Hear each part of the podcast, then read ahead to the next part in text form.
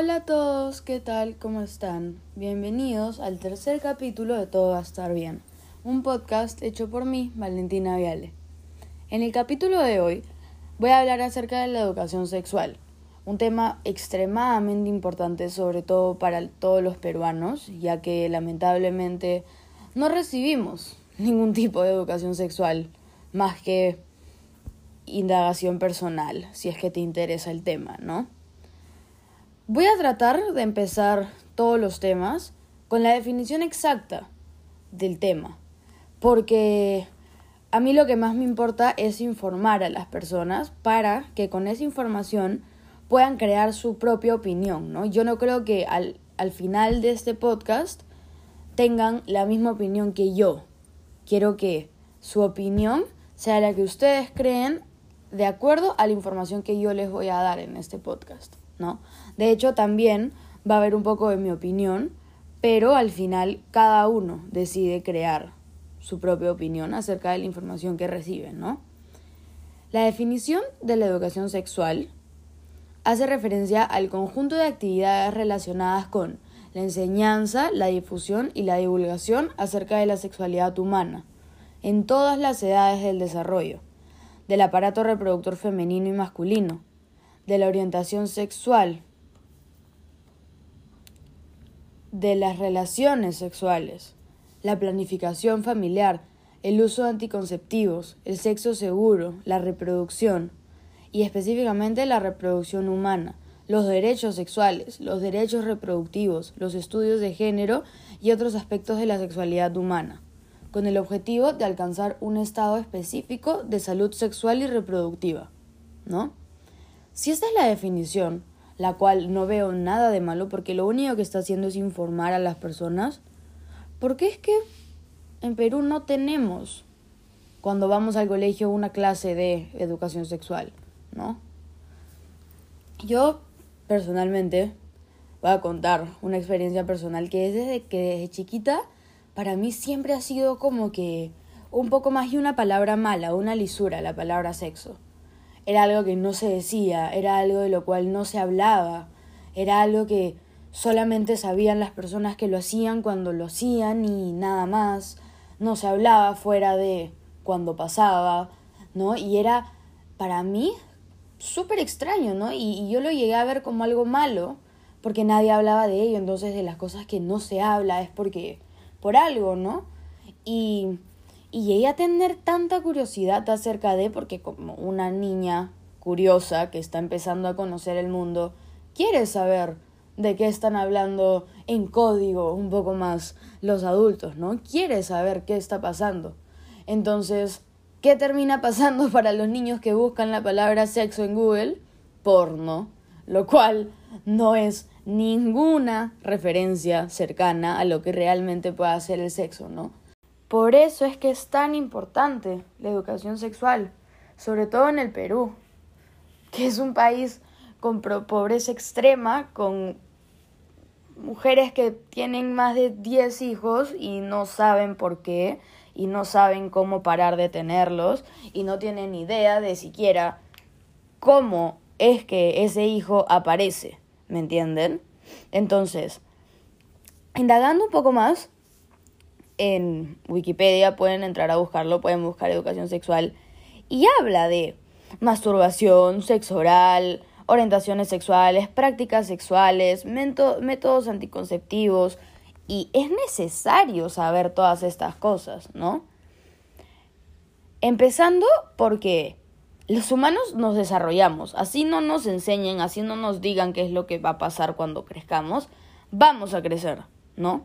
Entonces, ¿por qué no crecer cultos? ¿Por qué no crecer sabiendo lo que estamos haciendo? Sabiendo las consecuencias que pueden tener las cosas que hagamos, sabiendo cómo cuidarnos cuando hagamos ciertas cosas, ¿no?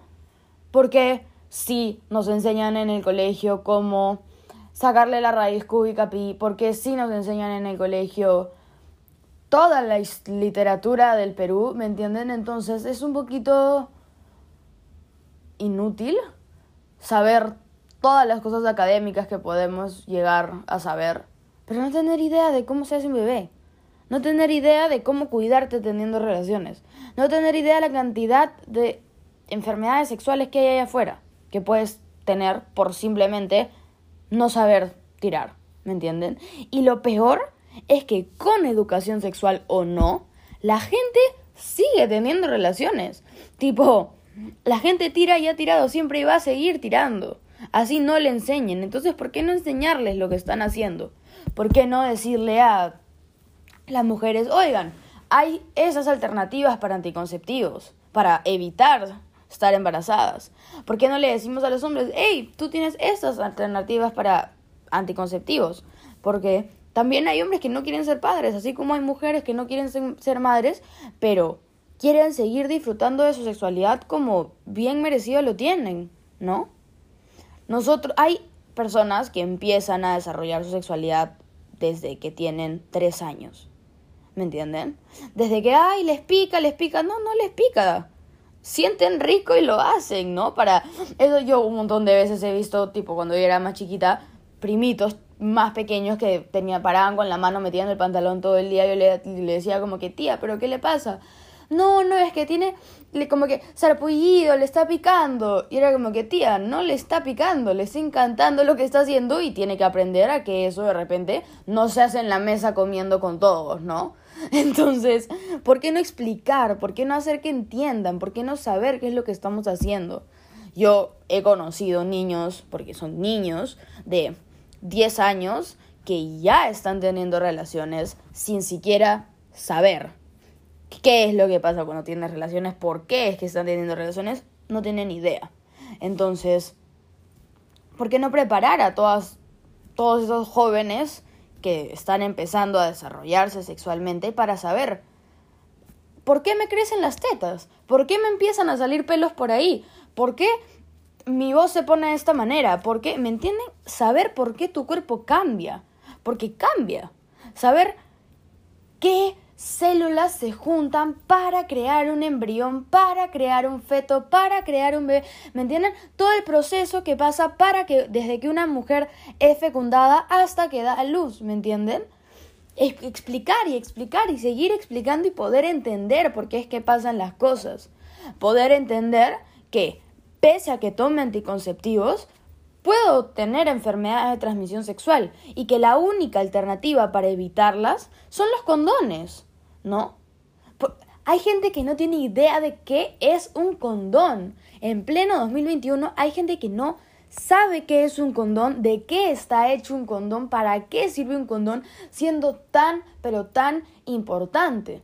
Y me sorprende por parte de muchísimos políticos con ideales muy cerrados, no, querer enseñarle a las personas lo que va a pasar igual. Porque igual van a crecerte las tetas, igual vas a llegar a tirar en algún momento, igual te pueden dar enfermedades de transmisión sexual en algún momento. Entonces, ¿por qué no estar instruido en ese aspecto también? ¿No? Porque también es importante saber que yo soy la única persona que controla mi sexualidad.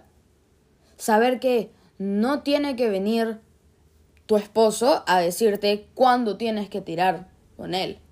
¿Me entiendes? Saber que no tienes que tirar cada vez que tu pareja te lo diga. Saber que tienes derechos sexuales. Tienes derecho a la libertad sexual, a la integridad sexual, a la privacidad sexual, igualdad sexual, a placer sexual. ¿Cuántas, tipo, cuántas personas, sobre todo mujeres, han tenido relaciones sexuales y no se han venido? Simplemente no pasó nada. Fueron un hueco donde el pata la metió, la sacó, se vino, disfrutó y ellas nada, ni una gota de placer. Porque hay personas, y la mayoría de personas, cada vez que tienen relaciones las tienen para satisfacerse. ¿Me entienden? Y en una relación sexual estás con otra persona. Tienen que disfrutar los dos. Tienen que poder satisfacerse los dos, sentir placer los dos. Si no, Créeme que para esa otra persona no es bonito, no le está pasando bien. Saber que tenemos derecho a, la expresión sexual, a la libre asociación sexual, a tomar decisiones reproductivas, a saber cómo es que puede ser papá. y decidir si quieres serlo o no. Porque no todos quieren ser padres.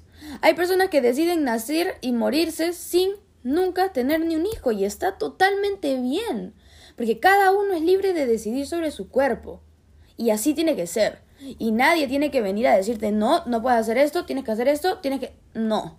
Tu sexualidad es tuya, de absolutamente nadie más. ¿Me entienden? De hecho, la información sexual, a saber qué es lo que pasa, a la educación sexual general, porque debemos estar informados en un país donde las personas empiezan su desarrollo sexual desde que tienen 10 años, porque Perú es un país súper aceleradito en ese aspecto, se tiene que aprender, se tiene que enseñar, ¿no? Y, y brindar también. Por, por ejemplo, con la menstruación, cuando una chica le viene la regla, significa que a partir de ese momento es capaz de estar embarazada. ¿Por qué no le explicamos eso a las niñas? Que sepan que pueden estar embarazadas luego de que les viene la regla. Que sepan cómo también lidiar con la regla. Que sepan qué es un tampón, qué es una toalla higiénica, cómo se usa, dónde se consiguen, ¿me entienden? Entonces, aparte de informar a la gente, debemos brindarle lo que necesita.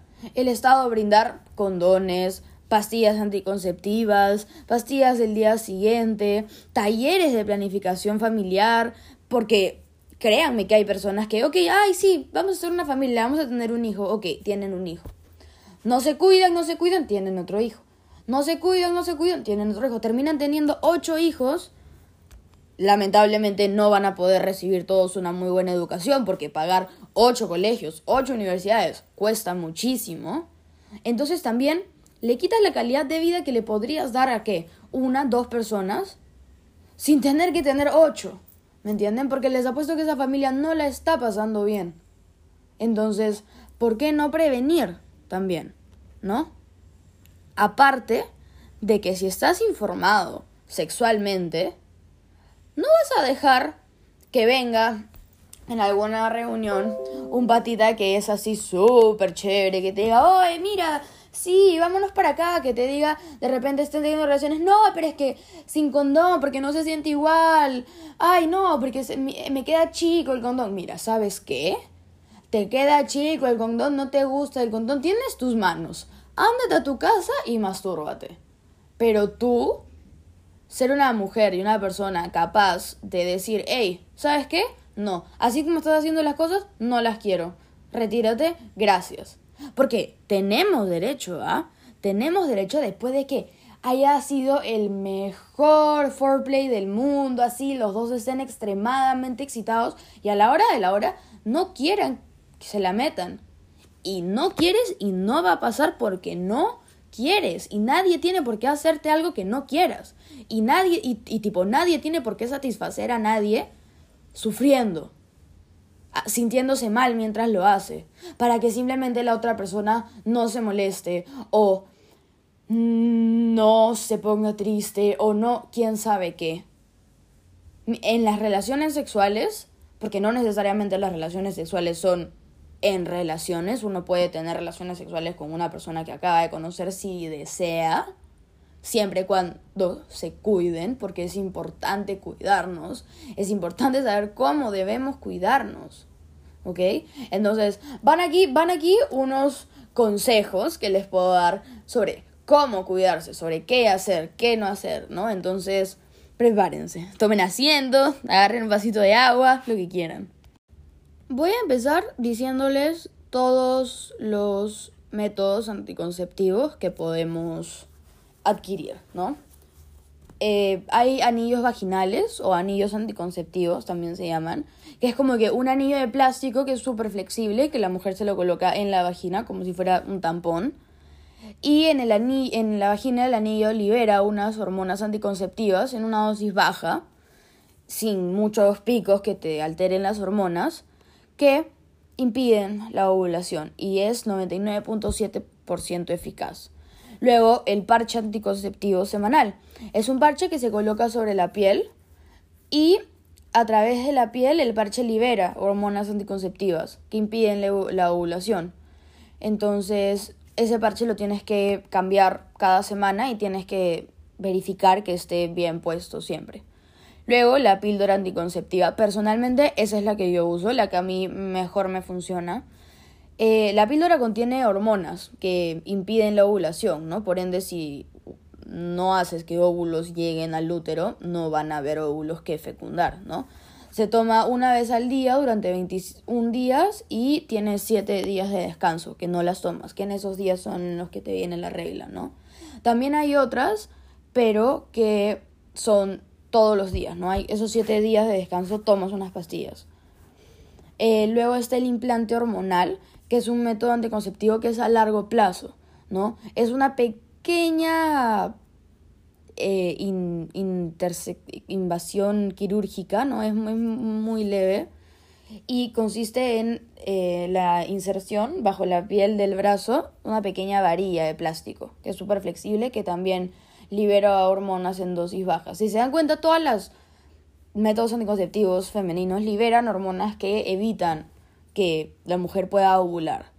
¿no? Luego hay el DIU, que es un dispositivo intrauterino Funciona como impedimento del paso de los espermatozoides en su trayecto intrauterino, ¿no? evitando que exista la fecundación. También el preservativo femenino y el preservativo masculino. ¿no? El preservativo, que son los condones, son eficaces frente a embarazos. No es tan seguro como un método anticonceptivo hormonal porque de hecho se puede romper, ¿no? Y si es que se rompe y se llega a venir adentro de la persona, como tus hormonas siguen normales y sigues ovulando, puede que quedes embarazada, ¿no? Entonces se combina normalmente algún método eh, hormonal y se conoce como una doble protección, ¿no? Que es usar el método hormonal y aparte el condón como un método de barrera, ¿no? Porque como repito, los anticonceptivos no evitan enfermedades de transmisión sexual. Y todos estamos expuestos a ellas. Y no, no es que la mejor solución a todo es la abstinencia, porque uno no debe abstenerse a su felicidad, a su placer, a su diversión, a su lo que le quieras llamar. No, yo no estoy de acuerdo con que la abstinencia es una, ¿no? Luego hay eh, anticonceptivos de emergencia, que son luego de que ya tienes relaciones, ya se vino adentro la persona, etcétera, etcétera, ¿no? Hay la famosa pastilla del día siguiente, ¿no? Que la puedes tomar esto al día siguiente de tener relaciones. Luego hay otra que es la píldora de los cinco días después, que se toma cinco días después. y em, hay... La mayoría son píldoras que se toman luego con hormonas que eviten que se pueda realizar esa fecundación en el óvulo. Me voy a abstener de decir las orientaciones sexuales que existen porque no existen las que estoy leyendo ahorita en Wikipedia. Hay miles de miles de miles de orientaciones sexuales y no podemos encasillar unas en otras. Cada una es única. Quiero hablar, tomarme un paréntesis para hablar un poquito de la masturbación, de la querida masturbación. A mí en el colegio me han dicho que está mal masturbarse, que te, te haces daño, que no sé qué, que para los hombres, así literalmente me dijo esto mi profesora y no me voy a olvidar nunca, que para los hombres es necesario masturbarse y es obligatorio porque no pueden quedarse con mucho semen adentro de su cuerpo. Pero que para las mujeres no y no estaba bien hacerlo. Y también que cuando el hombre lo necesitara, la mujer debería ayudarlo a satisfacerse. Ok, Miss, muchísimas gracias. Ah, y también me dijo que cuando la mujer está embarazada, el hombre tiene que hacerle ciertos masajes en las tetas para que le salga leche. Sí, no, no sé en qué estaba mi Miss, en serio.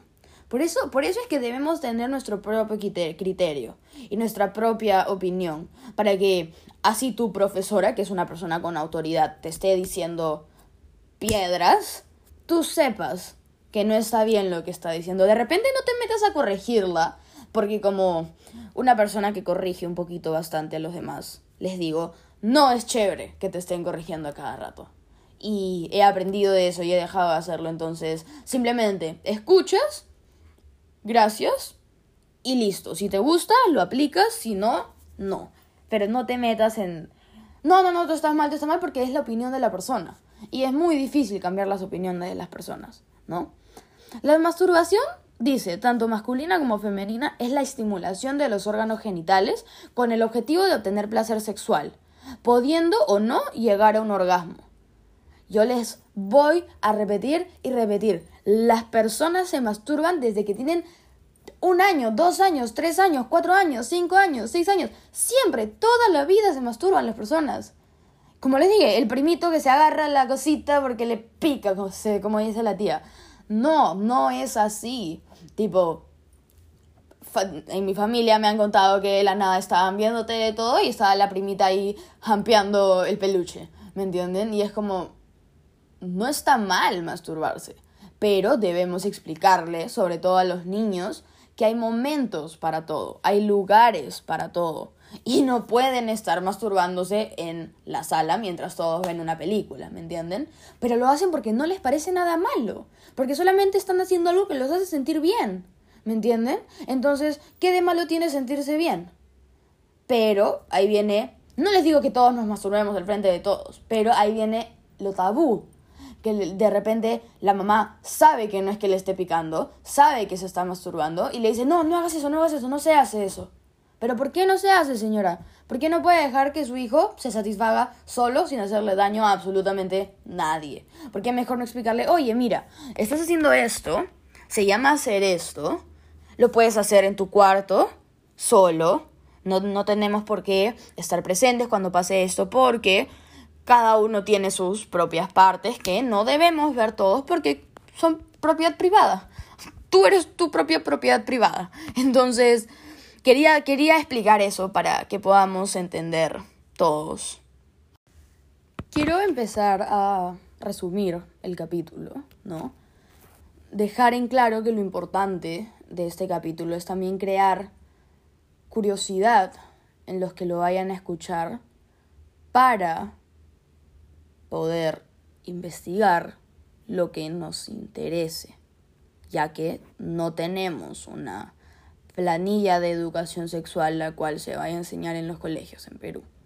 Espero, yo sí, espero y tengo fe en que en algún momento Perú va a ser un país sin tantos prejuicios, sin tanta discriminación, sin tanta predisposición hacia, ciertas personas y vamos a poder ser un país mucho más abierto, mucho más comprensivo, mucho más armonioso, puede ser, no lo sé. Sé que no es fácil, sobre todo no es fácil, uno, cambiar a una población, dos, educar a una población. Entonces, es trabajo de todos. Es trabajo de también yo he sido educadora sexual de un montón de amigas mías. Y me preguntaba tanto por qué yo sé tanto y ellas no. Y es por el ambiente en el que creces. Mientras más tabú es el sexo, pasan dos cosas.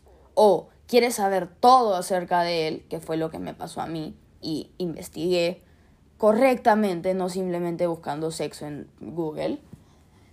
Y o pasa que te privas de eso y lo ves como algo malo y nunca te informas de eso, pero a la hora de, ay, mi primer beso, ¿cómo beso? Ay, mi primera vez teniendo relaciones, ¿cómo se tienen relaciones? ¿Me entienden? Entonces es importante saber, es importante estar informado. Es, es importante que, Dios mío, yo terminando de grabar el podcast voy a volver a escucharlo porque me ha encantado todas las cosas que he dicho y siento que son un montón de cosas diferentes, un montón de información distinta en muy poco tiempo, pero sé que es capaz de entenderse. Sé que todos somos capaces de entenderlo. Sé que de repente le podría molestar este capítulo a ciertas personas, pero, repito, es necesario. Es necesario estar educado sexualmente. También para que no nos agarren de idiotas. ¿Cuántas amigas mías? Ay, no, es que tiramos sin condón porque me dijo que no se sentía bien. Se siente exactamente igual. Tipo, hay condones extra, extra, extra delgados. Hay. Ah, hay distintos tipos de condones, por si acaso, con colores, con formas, con olores, con lo que quieras, tallas, etc. Así que no hay excusa para no usarlo. Así que por favor, les digo, cuídense, tengan relaciones cuando quieran, tipo, tengan las relaciones sexuales que quieran con quien quieran, siempre cuando sea mutuo, ¿me entienden? Siempre cuando nadie esté utilizando a nadie y los dos estén sacando provecho de lo que esté pasando. Pero cuídense, sepan cómo cuidarse, sepan qué tipo de relaciones están teniendo, qué es lo que deben hacer, qué es lo que no deben hacer, por favor. Yo no puedo entrar en detalle en todas las relaciones que existen porque hay miles de tipos de relaciones.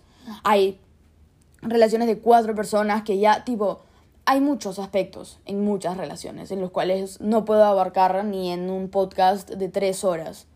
Pero los consejos que he dado, la información que he dado, es una información bastante general que nos puede servir a todos y que todos podemos identificarnos con, aunque sea una de las cosas que he dicho. Entonces, como dije en la introducción del capítulo, a mí no me importa que este podcast no lo escuche mil personas. Y mil personas tampoco es tanta gente. No me interesa. Con tal de que sepa que este capítulo, que este podcast entero está ayudando, aunque sea una persona, no voy a parar de hacerlo.